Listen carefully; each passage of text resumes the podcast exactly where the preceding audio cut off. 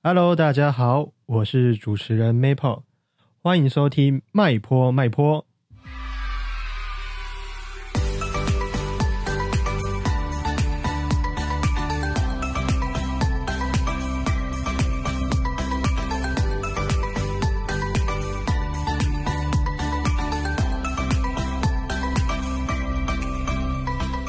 Hello，大家好，我是 Maple。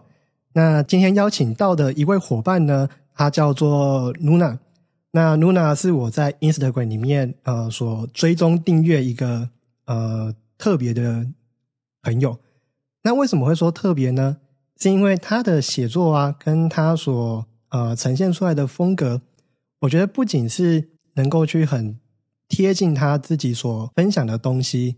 我觉得更多的是能够从他的文字里面去感受到他很多的呃，在这生活面上的一些点滴啊，那也是我非常喜欢的一个一个朋友。那我们先欢迎 Luna。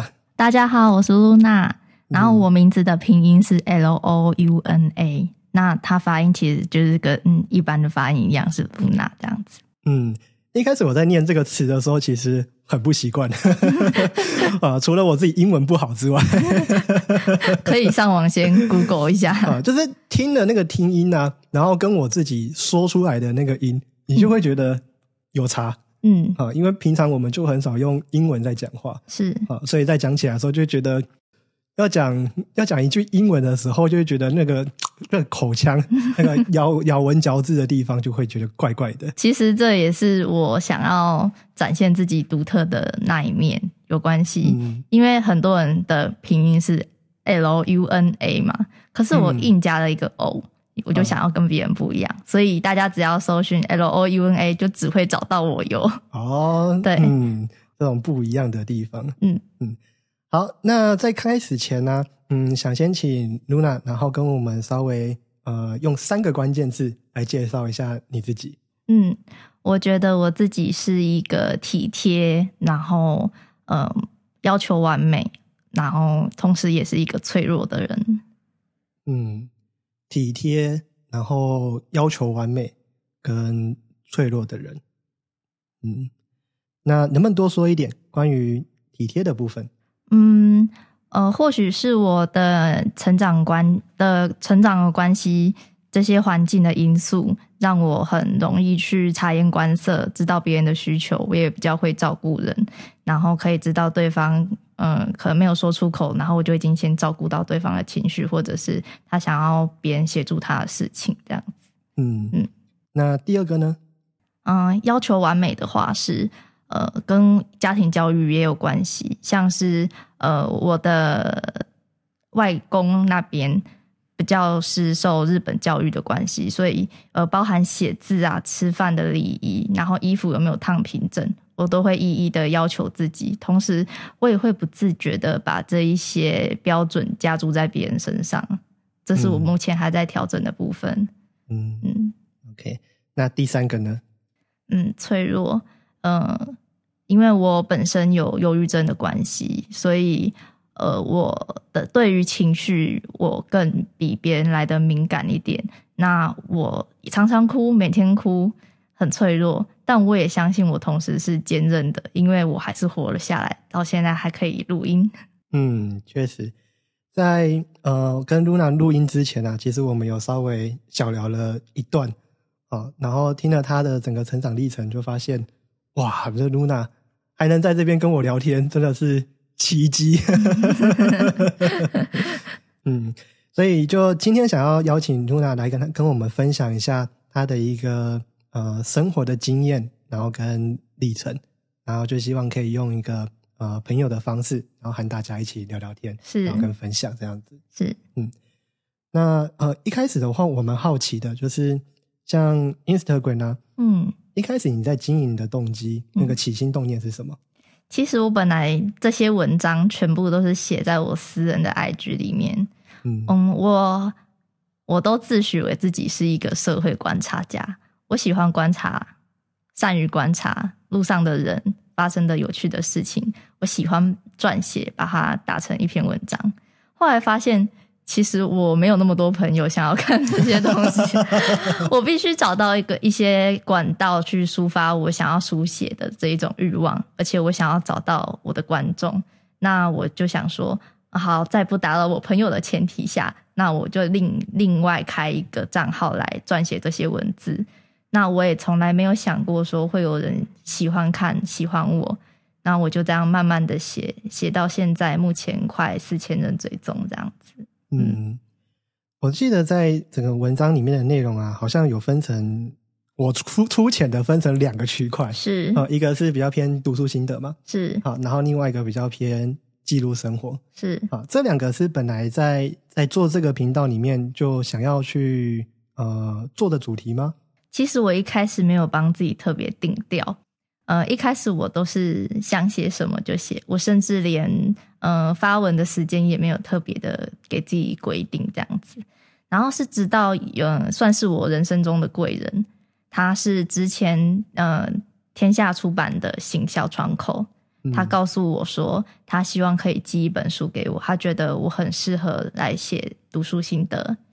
那我从来没有想过说这会变成我现在主要的支线之一，对。那从那开始，我就开始写一些我阅读的心得，然后加上我本身比较喜欢条列式的整理重点，有些读者还蛮需要这样子的整理的，然后就一直持续做到现在。那我也发现说，如果呃都是写读书心得的话，可能有点单调，比较没有我个人的色彩，比较没有人味，所以我中间会穿插一些我我每个月的日记，嗯，还有我一些。曾经的成长历程，然后我或者是我观察时事带来的感想，这样。嗯，我觉得能够分享自己的生活啊，我觉得是一件很不容易的事情。嗯嗯啊，因为对我来说的话，我就是那种很很隐藏、很隐秘的那种隐士啊。特别是在外面在打卡的时候，我不会当下打卡，我一定就是过了可能离开那个地方，或是可能过了好几天，甚至一两个月之后，我才会在 po 我那个就地。旅行的那个那个感觉，或是生活的样子，因为就很怕说我当下被人家抓到了。是 我曾经有这样子的经验，呃，当时我在百货公司里面用餐，然后看电影，然后有读者就是因为我当下就直接打卡，有读者直接过来读过。哦，其实当下呃并没有不高兴，是比较多的是错愕，因为我并没有准备好，对。但是如果大家在路上巧遇我的话，我还是很欢迎可以合照。嗯，对，但前提是我有化妆的状态。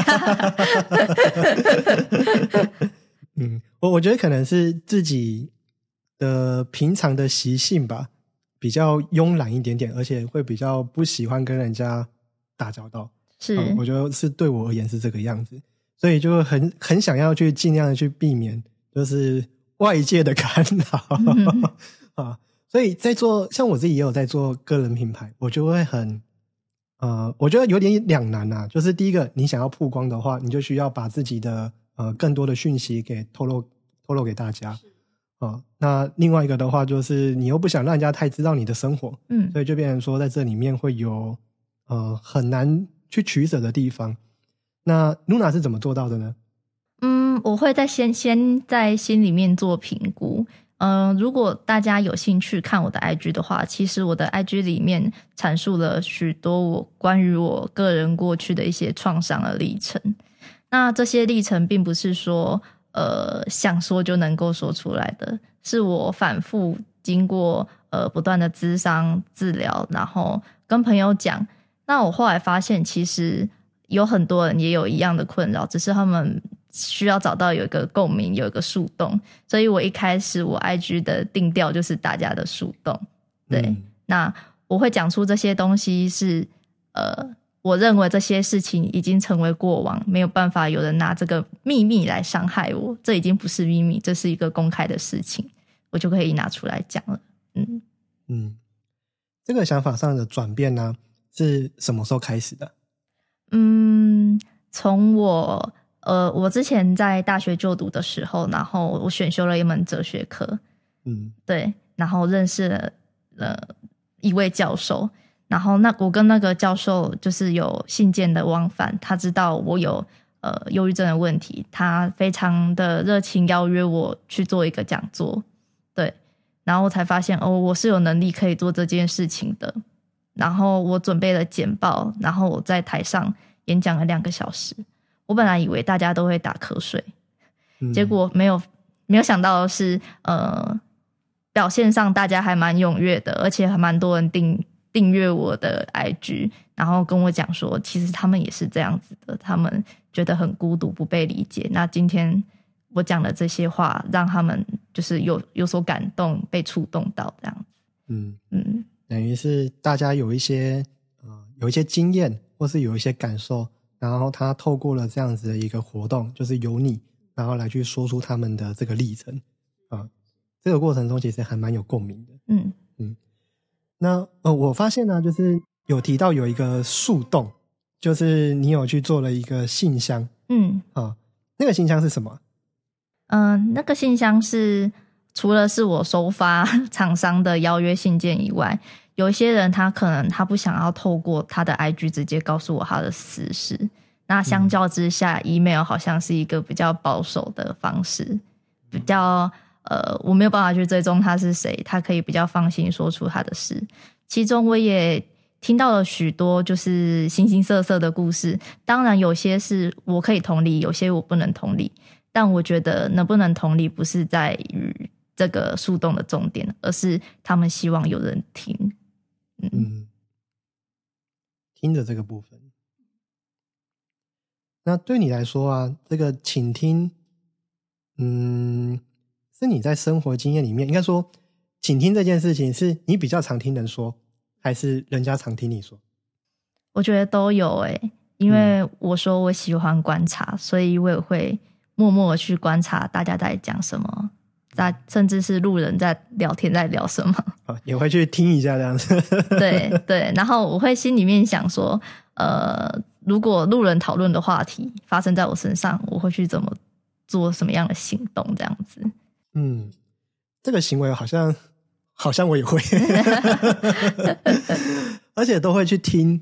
呃，我对年轻人的话可能没有什么兴趣了，嗯啊，都会听一些可能阿贝啊，或是阿姨啊，然后他们在聊一些呃生活上面遇到的一些一些问题，啊、可能是聊他孩子，啊、聊家里的状况，聊财产啊，这种比较嗯有可能是比较难聊的东西啦，啊，然后我对这些议题就哎很有很感兴趣，嗯然后也会很很期待，就是后面下一集会是什么东西。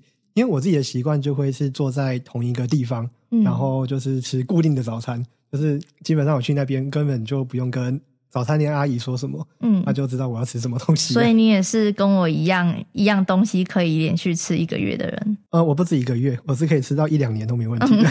我也是，但我们常常被当成怪人，对不对？呃，对啊，就是说，哎，怎么只会吃这个呢？对，嗯，但我觉得会点同样一份餐点，嗯，我我觉得是一种熟悉感。呃，我不觉我较觉得说是会我的观察，习惯点同一份餐点，然后一样的饮料，这样子的人都会有一个特质，就是我们喜欢有既有的安排，不喜欢被打乱。我们有自己的生活步调，我比较是这样子认为的，并不是说，虽然朋友很多人都说我是怪人，怎么一样的早餐可以吃这么久？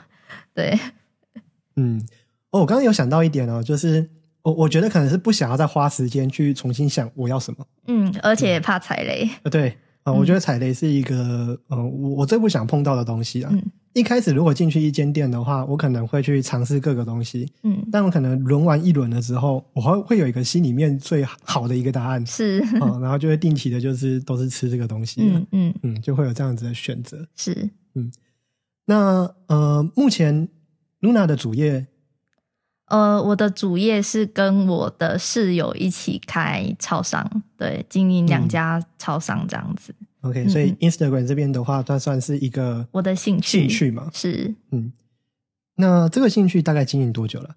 大概经营了两年，两年多。对对，嗯，那也是一个很漫长的一段时间。其实是因为呃，因为我的高中是休学的，那我是后来才补读大学。那我嗯大学读的是跟行销有相关的。那我想说啊，既然都已经读了行销，那就学以致用吧，开个专业来玩玩看。但我从来都没有想过它可以变成我作品集的一部分。嗯 嗯，而且其实在，呃 Luna 的 Instagram 上面呢，嗯，我觉得很特别的地方是，它跟粉丝的互动其实是那个互动率是很高的。是因为呃，不管是谁传给我的讯息，我一定都会用心的回答，而且是回很多的那一种。嗯，嗯，我的话可能就会有点不一样，怎么说？就是还是会回应，我也会回很多，嗯。但是会觉得，呃，在回应人的这件事情上面的话，我有发现自己是比较渴望的是一种深度的关系。是。所以如果他只是说，哎，你好棒哦，嗯。这个我可能就会觉得，呃，就是谢谢。嗯。啊、谢谢他的他的回馈啊，谢谢他的分享这样子。嗯嗯嗯，但是我聊天，我可能会比较倾向于就是可以聊得更多是啊、因为我觉得深度的关系对我来说是一种渴望。是。嗯，那我好像比你敷衍一点点。如果只说谢谢的话，我只会点颗爱心。我讲的会很多，是可能他们跟我讲，呃，他们的烦恼啊，我可能真的会呃下很多苦心去想，到底要怎么回复会比较合适。因为，呃，既然他们来找我这个陌生人倾诉，就代表他们生活中没有其他可以倾诉的对象，所以我的回答有可能会影响他的判断。是，嗯。嗯，我觉得另外一个原因也有可能是因为呃调性。是，啊、就是因为刚好你在分享的呃这些内容里面，其实跟他们想要就是他们困惑的议题，其实有一个嗯。很大的连接。嗯嗯，而刚好你发生了，然后你把它说出来，而且嗯。大家也看你走过的这个历程，是，可能你还正在走，嗯。但是当他们发现说你跟他们一样的时候，嗯。他就会把你当做是一个倾诉的对象，嗯。嗯，然后就会有比较多的连接跟共鸣感，嗯。嗯。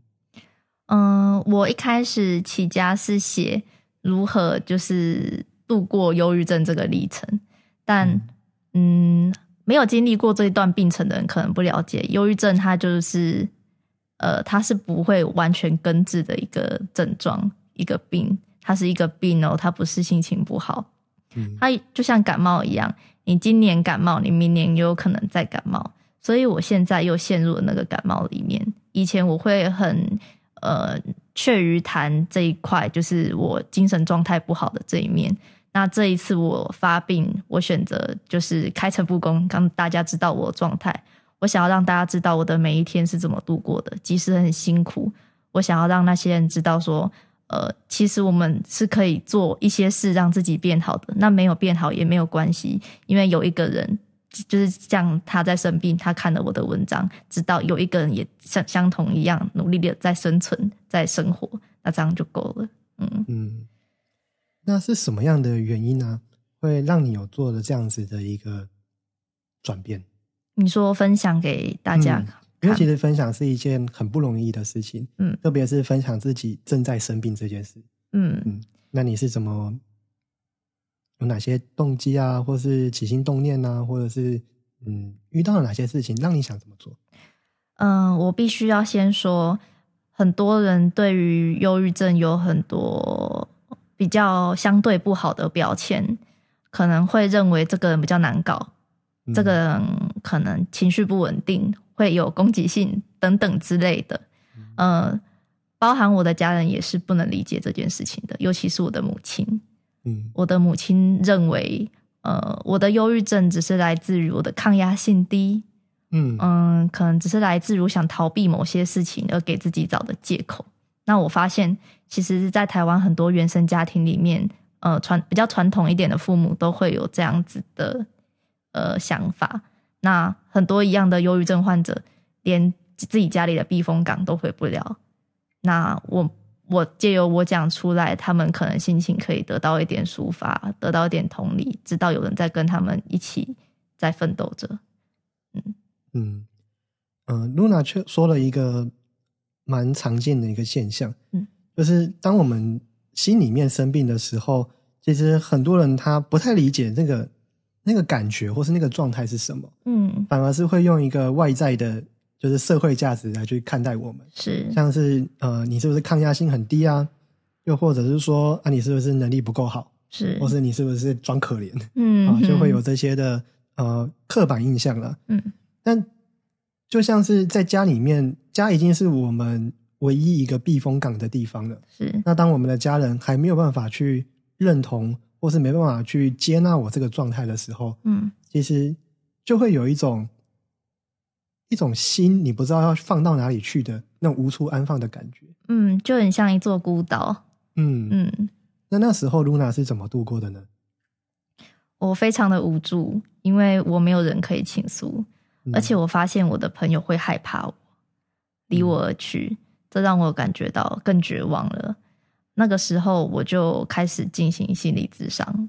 对、嗯我不得不说，呃，吃药是让自己的身体状态比较舒服一点，但是真正的心结还是要靠心理治疗来达到，会比较有成果。那当下，呃，心理智商它并不是一次两次就可以看到成效的。到目前为止，我智商了两年，嗯。这两年得到的收获是，呃，我更坦于去跟别人分享我的脆弱，我不想要再逞强，包含我生病的事情，我不再害怕让别人知道，我可以写在网络上，可以跟大家分享我的感受。以智商来说的话，两年也算是一个，嗯，算是中中长的一个时间是，啊、因为大部分可能就几次，他们就觉得啊不好，对就就不想再继续做了啊。但其实就跟 Luna 说的一样，就是它其实是一个很长的一个陪伴的历程，是，嗯，而且其实过程中啊，如果我们把这个焦点放在说，智商是要给我什么样的建议，我嗯该怎么做，那其实会很难有一个明确的方向。对，呃，有些人可能会有一些迷思，觉得说我问咨商师，他就可以给我答案。但我必须嗯告诉大家，呃，经过我长时间的咨商，而且我咨商的心理师不止一位过，嗯从来没有人直接告诉过我答案。他们则是用一种引导的方式开了，去让我去思考我要的方向跟路线。所以答案是我自己去找的，他们只是给我一个大方向。对，嗯，对，特别是在增进呃，我应该说增进个案的觉察的能力是。啊、能够看到更多自己的情绪啊、感受啊，跟在我对这件事情的观点之下，嗯，我为什么会这么的执着，或是是。我为什么会那么的在意它？是，嗯。那在这里面，就是在这两年的期间，嗯，除了像 Luna 刚刚分享的，你比较能够去表达出你的脆弱嗯啊，那还有没有哪一些地方是你觉得在这两年里面你有收获或是有学习到的地方？嗯，举个例来说，像是我昨天咨商，我才发现，一直以来我以为的爱并不是爱，不是爱情的爱。嗯，我把我在原生家庭所呃没有得到的机能投射在爱情上面，我以为的那些依赖，然后以及分手后被抛弃的感觉，那些放不下，我都统称为爱。但我后来发现，就是一旦嗯，可能那些消失的前男友们再回来的时候，嗯这些爱就会荡然无存。所以那并不是爱，那只是我自己对自己心里面的一种执着吧。呃，在我们录音前呢、就跟 Luna 有小聊一段，也刚好聊到了这个议题。嗯呃，Luna 为什么会这么执着于想要了解爱这个这个事情？呃，因为我母亲她十六岁就生了我，然后把我放在呃外婆家。那当然，寄人篱下的话，会听到很多不友善的言论。嗯嗯，以致我从小到大，嗯，没有体会过亲情是什么，也然后因为生性内向的关系，所以我朋友很少。我也当下当时候学生时期也没有什么比较好的朋友，我也不知道友情是什么，所以有爱跟亲人的爱，还有爱情的爱，我从来没有触碰过，我又怎么能理解我没有没没有触碰过的东西呢？对，嗯，但我一直以为我了解。那智商的话，就是带领我去觉察到，哦，原来我一直以为我自以为懂的东西，其实我是不懂的。嗯，在发现这个历程，就是在转换的这个历程啊，嗯，大概花了多久的时间才有这个发现呢？蛮长的，嗯，大概三年的时间。嗯嗯，那这三年的时间，我一直在想，嗯、爱到底是满足自己心里面的缺口，还是依赖，还是有一些嗯非要对方不可的原因才能算是爱呢？你怎么觉得？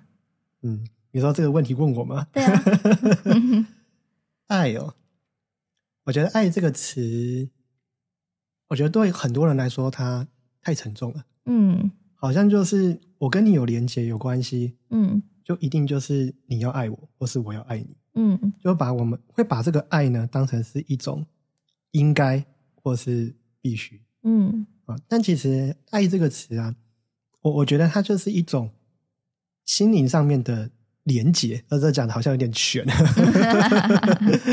啊，指的就是呃，当我想要爱你的时候，它是一种很纯然的关系，嗯。啊，因为我喜欢你，我爱你，我想要靠近你，所以这个爱它就会产生连结。是，啊，而不会因为因为你对我好，所以我爱你。它嗯不会是一个因果的关系，或者它不是一个附带的结果。是。啊，而是纯然的，即便对方不爱我，是，我依然的还是可以选择我去爱他。啊嗯，对我而言，我觉得爱是这个样子。是。嗯，那你呢？对我来说，现在 我还找不到爱的定义。嗯嗯我只能说，我想照顾这个人，我想靠近这个人，跟这个人在一起，我很开心。嗯、我还想要跟他共创更多的回忆。嗯，嗯对我来说，这样就是爱。当然，这是比较浅层的，那比较深层的意义，我到现在还在探索当中。嗯，嗯，我觉得可能“爱”的这个这个词啊，可能也不用太去区分它到底是浅层的还是还是深层的。是，啊、因为爱它本它的本质跟它的形式本来就有所不同。嗯。啊、我对于爱的感觉跟你对于爱的感觉嗯，就会有很大的差异。啊、那只要你认为在这个关系里面，或是在跟这个人的互动上面，你觉得是舒服的，嗯你嗯觉得是爱对方的，嗯或者是你觉得在这个关系里面是你喜欢的，是，你认为那是爱，嗯它就是爱。是，嗯，对，他就没有分什么你的爱比较比较卑微啊，或是我的爱就比较高贵。其实其实没有这种东西。它是没一个没有办法被量化的东西，因为看不见啊，嗯，就跟心理疾病一样。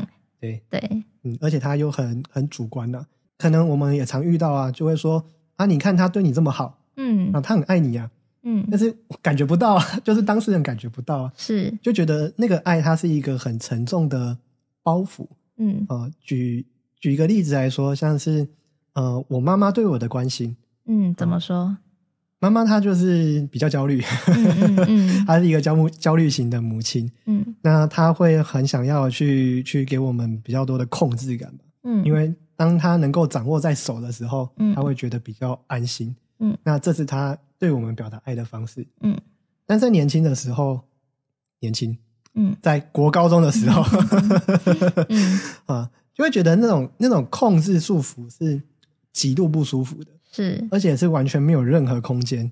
就我能去的地方就是补习班、学校、嗯。家里三点接送，那没有其他地方了。是，即便要出去其他地方，我也要定期的报备。嗯那这对我来讲就是极度的不自由。嗯那我就干脆都连去都不想去。嗯所以在那个时候，我没有办法感觉到母亲的爱是什么。嗯我就觉得她就是很尽可能的想要去控制我，然后去掌管我的一切。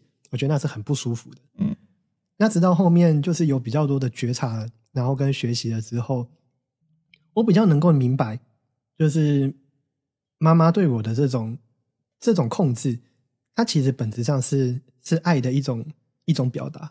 是，嗯，但当然就是我们不会说要去原谅或者是要去谅解它，嗯。我觉得就只要纯粹的理解就够了嗯。啊，因为我们理解说妈妈有她表达的方式，嗯。那当我们知道了，我们长大了，有能力能够去支持自己的时候，嗯好，我们可以好好的跟妈妈说，就是妈妈这样子的方式，我会觉得不舒服。嗯但以前我们不会说这样子啊，嗯好，我们只会反抗那，我们的反抗，或是我们就默默的就就就只能接受了是啊，因为那时候还小，是，只要反抗妈妈，我们就是出去被 打就只能流浪这样子。啊对，但是长大了就不一样啊，我们就是都是成年人了。是，啊，所以我们就可以用一个比较呃，不能说是理性啊，我我觉得就是能够用一个以人的这样子的一个角度来去好好的跟家人沟通。嗯嗯，那我觉得也是在这样子的沟通之下，诶，当妈妈听到我能够理解她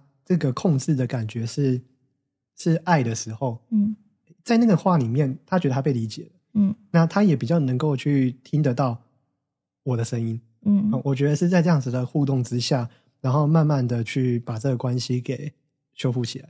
嗯好，我插个话，我嗯刚刚听到你妈妈控制你这个部分，就是你三三点一线，对，其实我蛮羡慕的哎。嗯，嗯，很奇怪吧？你当下想要挣脱的，却是我童年所是羡慕的。呃嗯，因为我的童年就是寄人篱下，我缺少关爱。我曾经去毕业旅行，就是国中的时候去毕业旅行，我消失在家里面三天，没有人发现我不见了。啊，所以是没有去毕业旅行，然后在家里吗？还是是你有去？呃我有去毕业旅行，我消失在家中三天，没有人发现我不见了。嗯，对，所以说，呃，我们可能会去羡慕别人某一个形态的样子，但如果我跟你交换身份，想必我也是不开心的。嗯，对我觉得确实是如此。嗯就在当下，你会觉得我我想要自由，嗯，但是对于你来说，你可能要的是关切，对，嗯，但是当一件事情你过多或过少的时候，其他都是不好的。就过犹不及。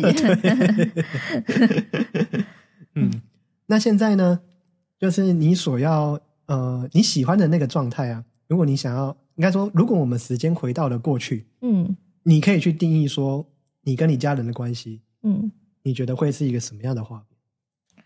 如果重新定义的话，老实说，我觉得我没有选择。呃，嗯因为我妈妈把我放在外婆家，然后当时的我是没有谋生能力的，然后嗯加上呃，可能一些亲戚的闲言闲语啊，让我很很痛苦，也没有可以支持我的人。然后照顾我的人是年迈的阿昼，呃，科普一下，嗯阿昼就是呃外婆的妈妈，她年纪已经很大了，我也不想让她担心。我所能做的就只有认真读书，离开这个家。嗯我想再来一次，我也只有这个选择，我没有别条路可以走。嗯，。对，如果说是回到过去，然后的选择可能也只有这样子嗯。嗯但如果是让你在此时此刻，嗯然后去想象出一个你心里面美好的那个样子的话，就不考虑现实面。哦，不考虑现实面吗？嗯我希望所有人都爱我，所有家人都爱我。我希望我生日的时候有生日蛋糕，会带我出去玩；家长会的时候会有人来，校庆的时候会有人来看我表演，是一个很对于小孩子来说，我觉得很单纯的愿望。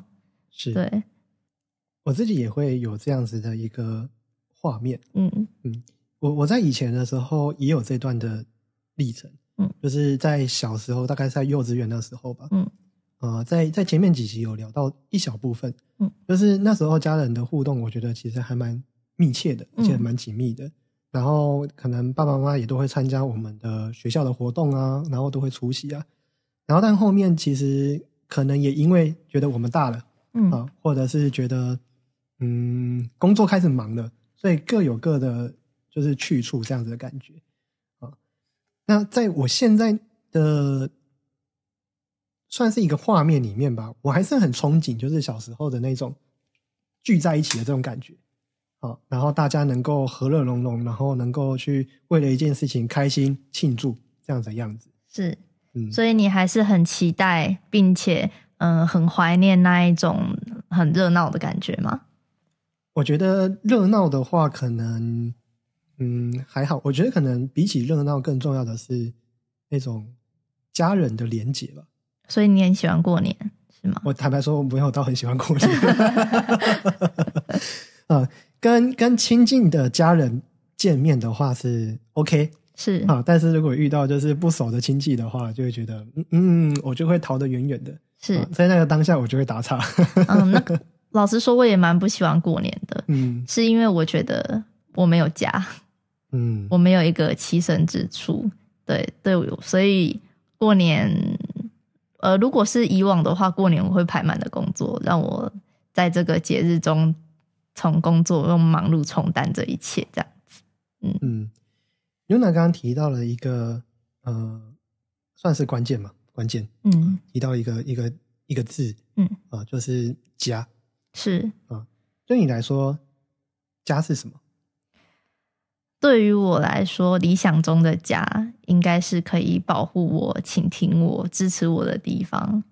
对，嗯但我其实，在我的文章中也有写到，呃，我在高中的时候差点被家人性侵的故事，嗯并且没有任何亲人相信我讲的话，这对我来说是一个蛮大的创伤。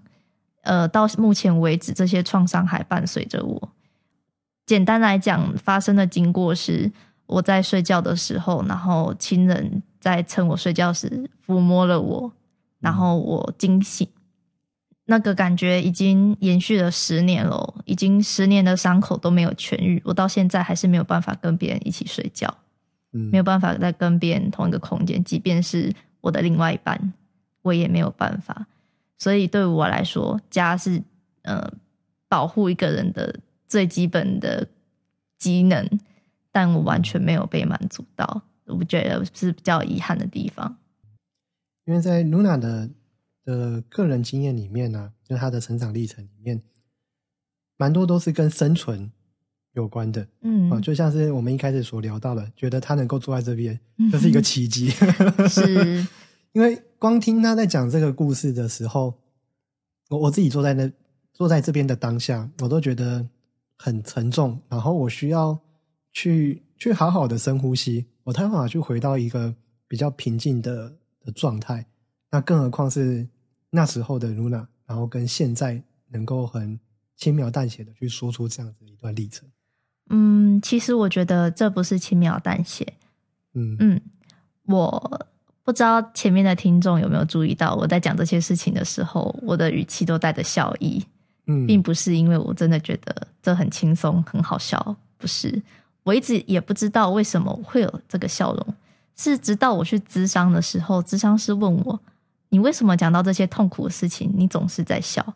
我才想到，对耶，为什么我会不自觉像反射动作一样笑着讲这些事情？是因为我很脆弱，我想包装那个脆弱。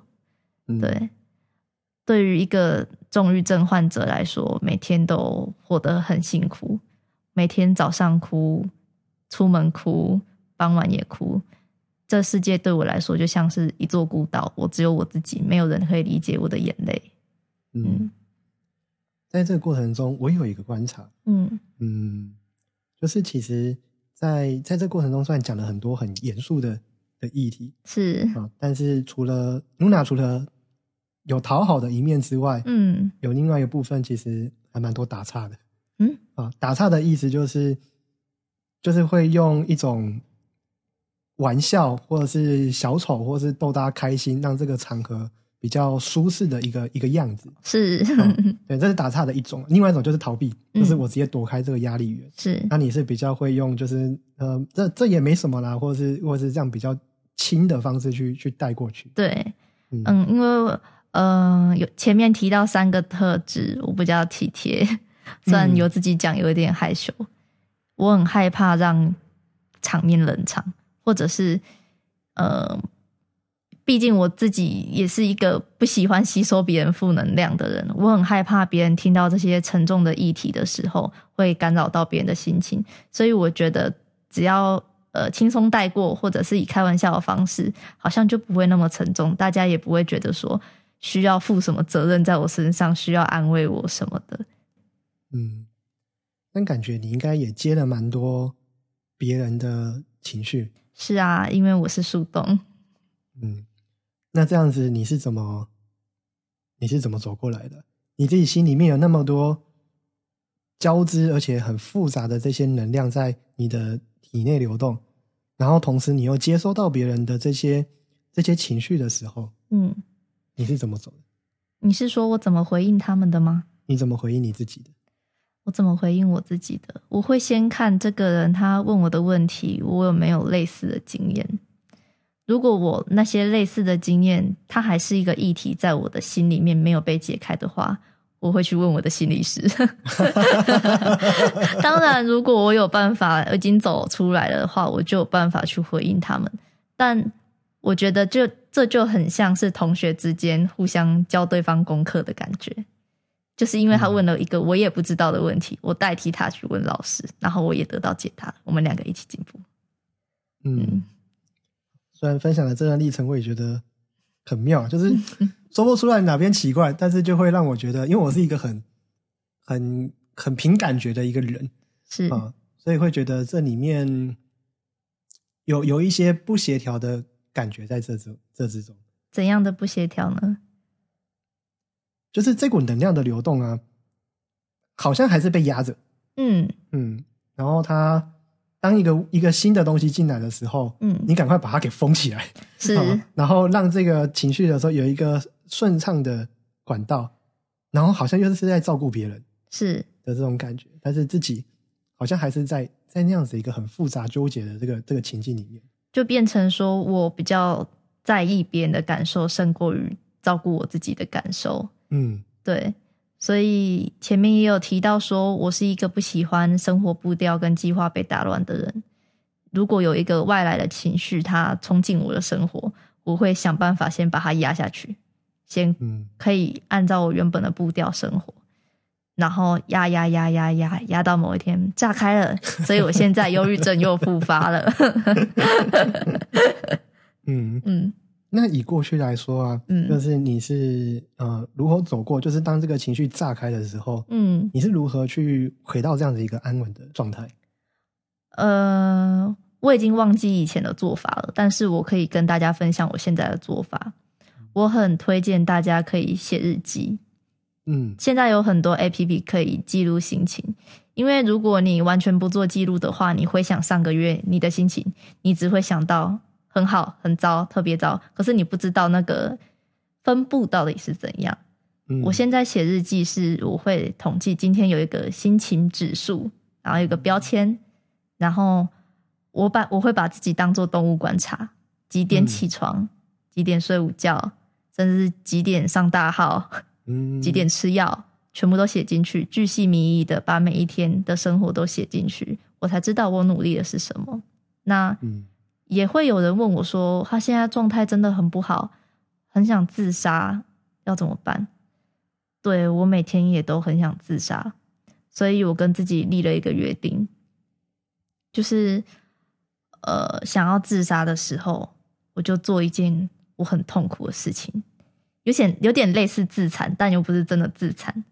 举个例来说，嗯、我前阵子帮自己做蜜蜡除毛，除嗯私密处的毛。哇靠，那个超痛，那个痛到痛完之后根本就不想自杀。还有就是，我每一天每一天，我以前是一个超级不喜欢运动的人，我现在每一天，呃，要么去公园跑五公里，要么就是在家里面做小那种居家的小燃脂运动这样子。这些以前对我来说都是很痛苦的事情，所以我跟自己约定好，如果我做完这些事情，我还有体力想自杀的话，那那我们再看看。但通常做完这些事情之后，我就会觉得我心情平复了一点，也有点像是把注意力转移，而且还瘦身，我觉得也挺不错的啊。嗯，嗯，这确这这算是一个很另类的做法，呃，就是给自己一个一个约定，然后做完了之后，如果还有这个念头嗯。再做，好像也不迟嗯。啊。但是反倒是在这个历程里面，你做完了之后，反而获得了一些新的收获，嗯。或是一些可能你在做之前没有想到的一些发现啊，或是一些结果，是。它反而是带给你一点点好处的。是，但通常也不是那么顺利啦。是，嗯，我其实以前很不能理解人家说运动会开心这件事情。嗯运动其实运动啊，它是一种呃身体分泌多巴胺的过程，嗯就是因为运动已经大于你现在心里面的苦痛了，所以那个多巴胺分泌出来，你才会觉得好受一点。我曾经在在家里面做消脂运动的时候，那个嗯，仰卧起坐做完之后还要开合跳跳一分钟，然后还要快速慢跑跑一分钟。我一边跑边哭，我想说怎么这么累啊？然后我想说，呃，现在这种痛苦已经超越我想自杀的痛苦了。那我如果我把这个整套运动的课程做完的话，我是不是又往前更前进了一步？我是不是今天又活下来了？我不求未来，我只求我今天活下来这短暂的目标而已。嗯，我觉得能够坚持去做那件很痛苦的事情，嗯，超级不容易的。你也不喜欢运动是吗？但是我也不喜欢运动。嗯嗯，就能站能坐就不站。就应该说运动的话，我可能也会想要去求一个。一个效率吧，就是我不喜欢去做那种就是要花很很长的时间然后才能完成的事情。嗯嗯，啊，可能就是简单的呃仰卧起坐啊、俯卧撑啊这种这种东西，能够在一个小时或半个小时内结束的，嗯，我觉得会比较适合自己啊。是，以前会比较喜欢骑车，就是骑脚踏车，是啊，但是后来发现骑车呃有一些状况，所以不太适合，然后就就放掉了这样子的运动。然后我发现球类的运动对我来说。只要是那种很激烈，会跟人家发生肢体冲突的，嗯，都不太适合我。你会害怕？不是我会害怕，是我比较容易会有一些受伤。哦，哦，然后也发现说，哎，跟这些人在打球打起来的时候，不喜欢那个感觉。是哦，因为明明它是一个运动竞技，可是打起来像在跟人家干架一样，就是。球品就是不一样，是啊，那你很难找到一个打起来觉得舒服，然后真的就是志同道合的朋友。嗯嗯，我觉得这是比较可惜的地方。嗯，当然你说的运动会比较适合，就是精神状况就是比较健康的一些人身上。那忧郁症的话，我认为做这些运动是会比较吃力的。对，嗯嗯，在我病程最辛苦的时候，呃，它不是每天，但会有一大段时间是。你会不想醒过来，会想逃避，一整天就只躺在床上。你也不会想要划手机，你就只看着天花板，或者是想要用睡觉来逃避一切。你动不了，我甚至连洗澡的力气都没有，上厕所的力气也没有，就是忍到真的不能再忍了，去上个厕所，然后回来又继续躺着一整天。然后时间过得很快，又好像又很漫长。我已经失去了对于时时间的感知。所以我后来发现很重要的一点就是，呃，如果你想要忧郁症状态好一点的话，势必要去调整自己的作息。嗯，我觉得调整作息是对我来说蛮有帮助的。我早上六点起床，嗯，然后就会去公园散步，或者是慢跑五公里。嗯，一定要让自己是白天醒着，因为晚晚上如果你醒着日夜颠倒的话，会想更多，并且那个自杀动机会更强。对，而且在白天醒来的时候，呃，还有两个原，还有两个因素了。嗯，第一个就是太阳。嗯嗯，因为太阳其实当照到我们身上的时候，我们会觉得比较舒服。嗯，哦，然后也会比较有呃较多的那种幸福感的感觉。那另外一个的话，是因为大部分的人都是呃在白天醒来。嗯，啊，所以他也会增进的，就是即便你没有跟人家互动，嗯嗯，但是你即便跟人家擦身而过，或是你跟店员买个东西，他也是达到了。一定程度的社交是，嗯，我觉得这也会是蛮重要的一个一个关键。所以说，在呃这个历程里面，我觉得有点像是仪式感，就是你要让自己在某个时间哎起床，然后去做一点事情，而且这件事情呢是能够被你记录，而且是可以被观察，是，然后能够看到你在这一段历程里面的成长。嗯嗯，我觉得这个真的是蛮重要的。对，嗯，关于记录的话。我的医师有推荐我一个一个方法，他给我一本笔记本，那我要写快乐日记。就是那个什么是快乐日记呢？就是它量表是一到十分，分成早上、中午、晚上，然后你必须找出三个事件，你觉得快乐的事件哦，想尽办法，你没有你也把它挖出来，评一到十分。那一到三分是有一点点开心，然后。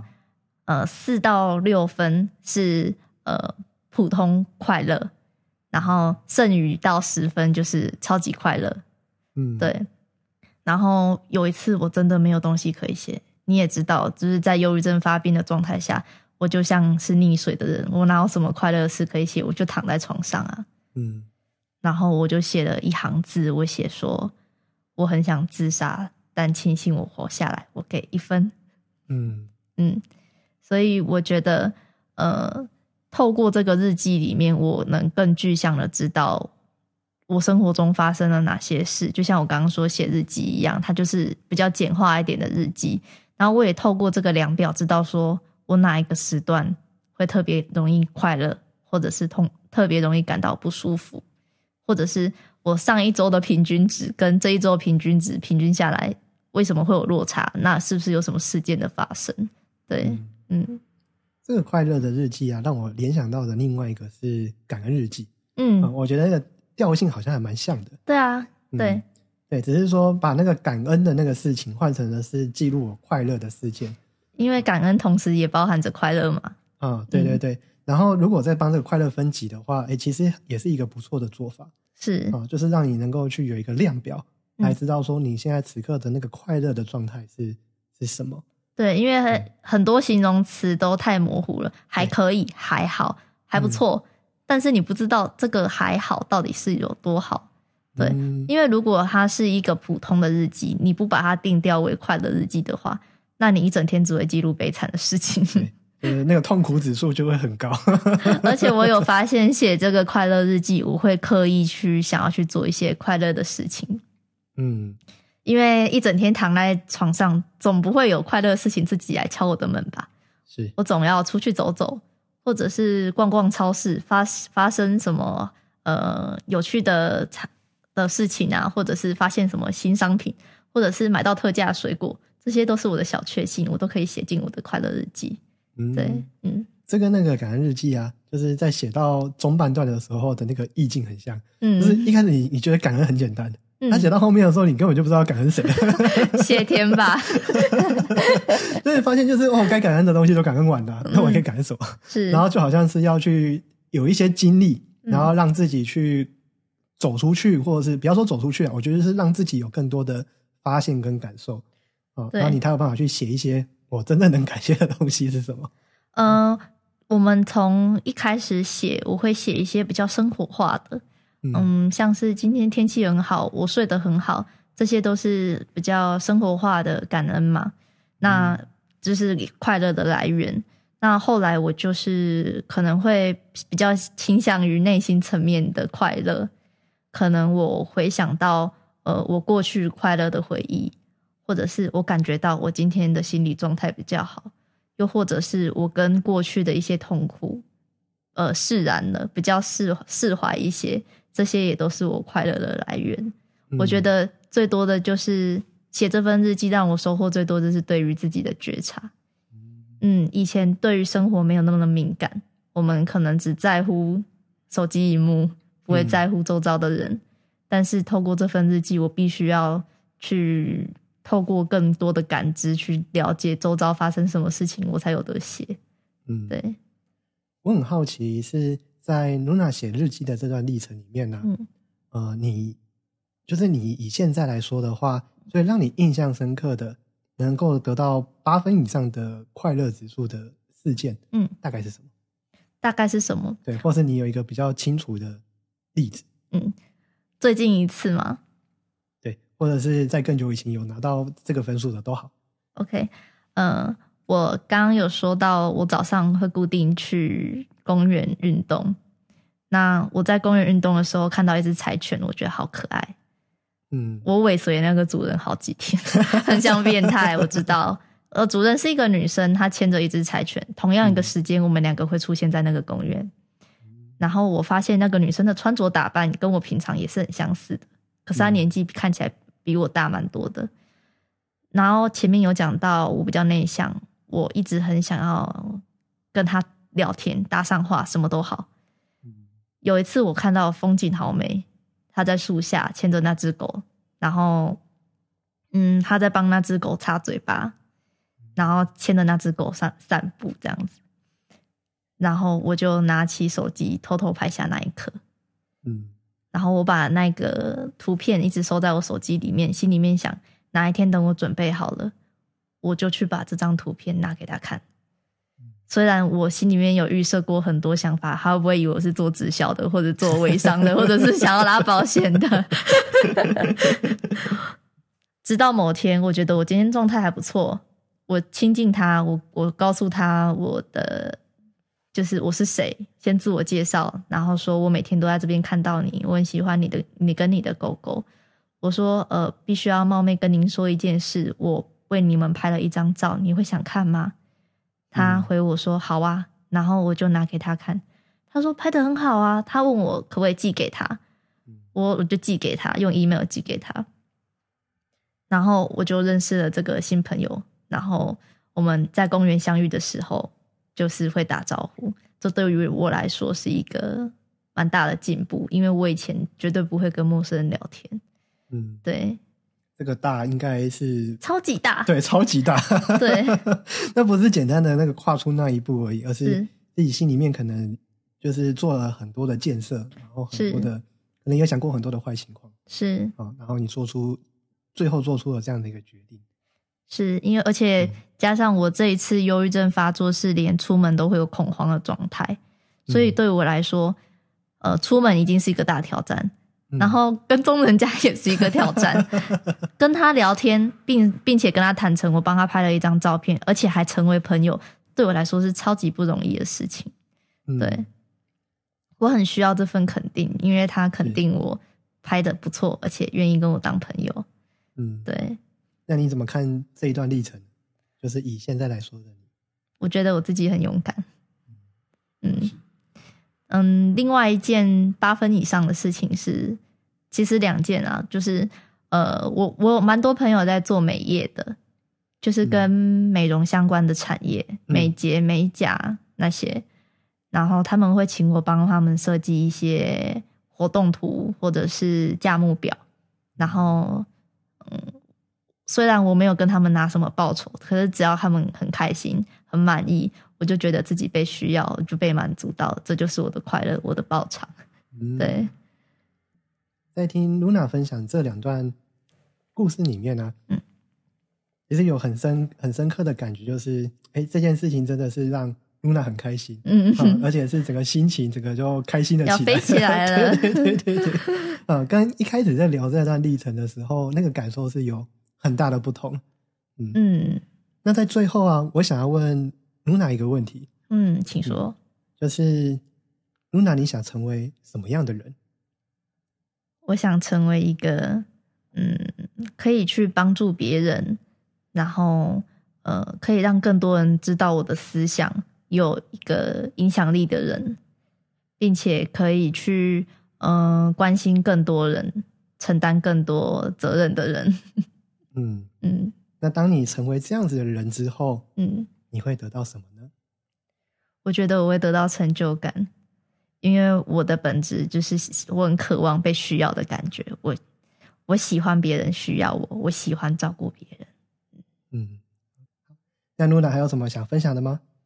嗯，我想跟大家说，或许你现在人很不舒服，觉得未来无望，或者是对自己没有价值感，你觉得人生已经惨到不行了。相信我，我也曾经觉得我人生惨到不行。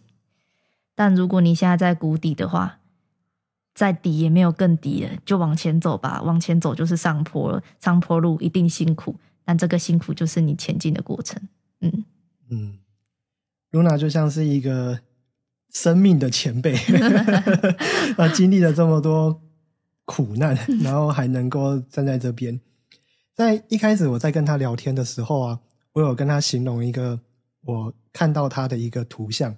是，啊，就是他很像是一棵大树，然后这棵大树呢，它的根就很像是门牙的其中一根而已，它就那么的脆弱，然后那么的渺小，嗯。啊，但是即便遇到了狂风暴雨，或者是遇到了很多呃风吹雨打，嗯。它仍然就是伫立在那边，嗯。然后没有真正的被击倒，嗯。可能有时候还是会需要稍微倒下来一下，嗯。但是很快的他又站起来了。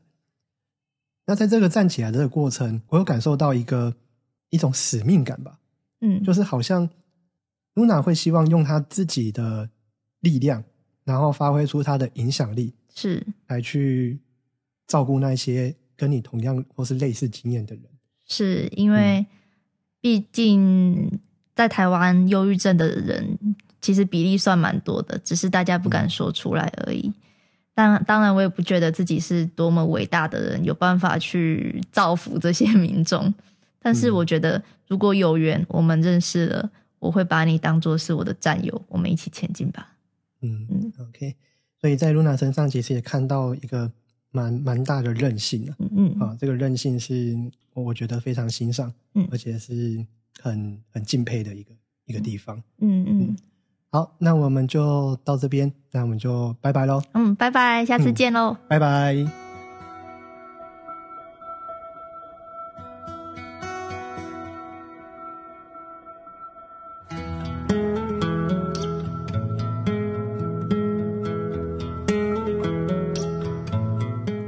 最后的最后，如果你喜欢这集的节目，我想邀请你帮我到 Apple Podcast 按下订阅，并且给我五星好评。欢迎留言和我分享你的想法，也欢迎你让我知道节目的哪个地方让你听了很有感触。